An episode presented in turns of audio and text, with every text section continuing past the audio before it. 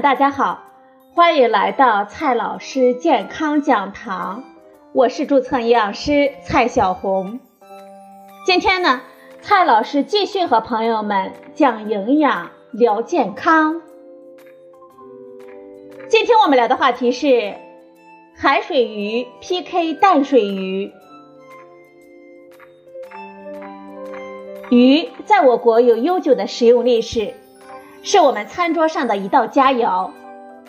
汉字当中，鱼羊为先，足见我们中国人对鱼的喜爱了。我们生活中常吃的鱼呢，可以分为海水鱼和淡水鱼。它们的价格、口感、做法都有差别。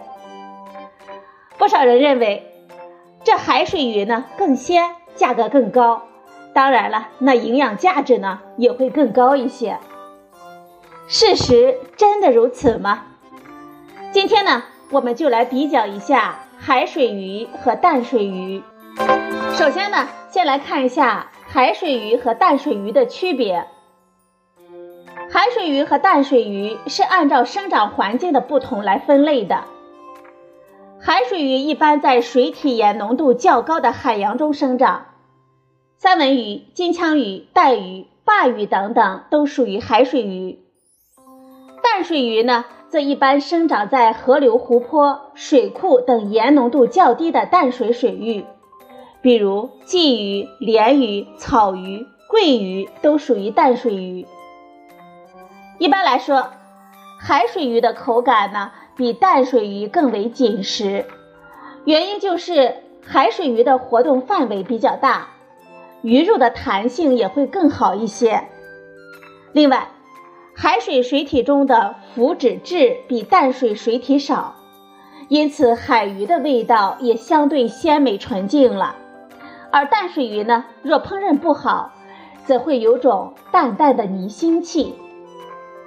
此外，由于海水捕捞、海水养殖的成本都比较高，加之沿海到内陆地区的运输费用，海水鱼的价格呢，自然要比淡水鱼更高一些。接下来呢，我们再来看一下海水鱼和淡水鱼的营养价值孰高孰低。因为生长环境和品种的不同。海水鱼和淡水鱼的营养价值还是存在着一些差别的。我们根据中国食物成分表中收录的带鱼和草鱼的营养数据为例，来比较一下它们的营养。无论是海鱼还是淡水鱼，它们都含有丰富的蛋白质。鱼的蛋白质的平均含量在百分之十八左右，是我们膳食蛋白质的良好来源。不同鱼的脂肪含量有所差别，一般呢都在百分之十以下，比畜禽肉低很多，更有益我们的健康，适合作为膳食肉类的首选。此外呢，鱼肉还含有一定数量的维生素 A、维生素 D、维生素 E，还含有钙、磷、钠等多种矿物质。总体来说。鱼肉所含有的营养素的种类丰富，营养价值比较高。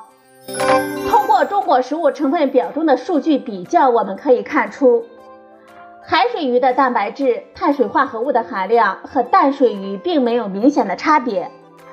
海鱼的脂肪含量稍高于淡水鱼，而鱼肉中含有的脂肪多为不饱和脂肪酸。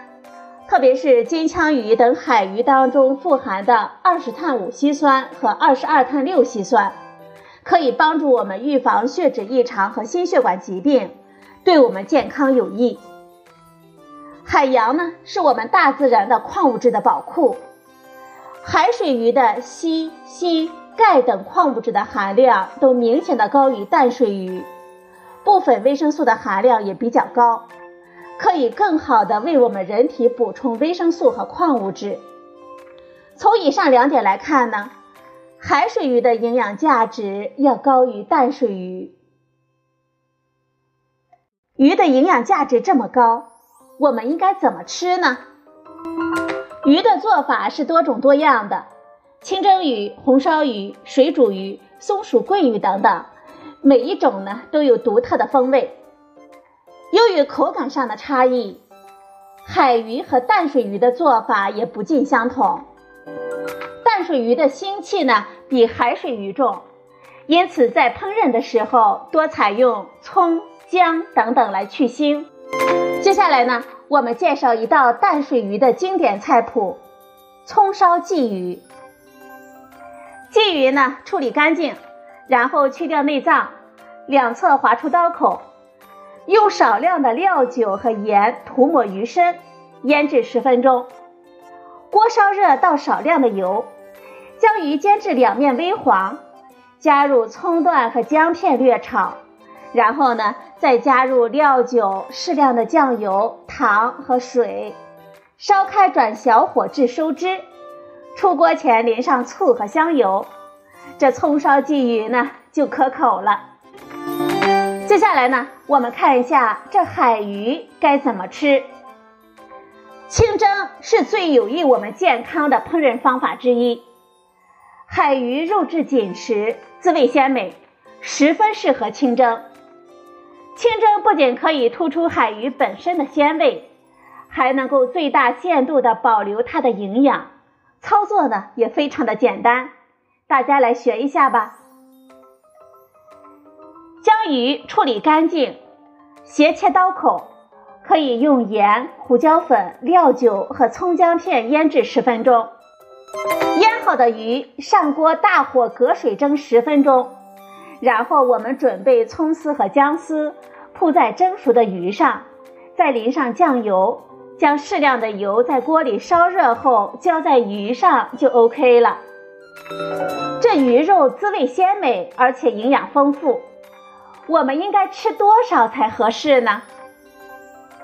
《中国居民膳食指南（二零一六）》中建议，鱼、禽、蛋和瘦肉的摄入要适量，每周吃鱼二百八十克到五百二十五克，优先的选择鱼和禽。我们每天应当吃四十克到七十五克的鱼肉，大概是我们一个掌心的大小。如果生活中无法做到每天都有鱼肉，每周吃两到三次，每次呢一百二十克到两百克也是我们很好的选择。好了，朋友们，今天的节目呢就到这里，谢谢您的收听，我们明天再会。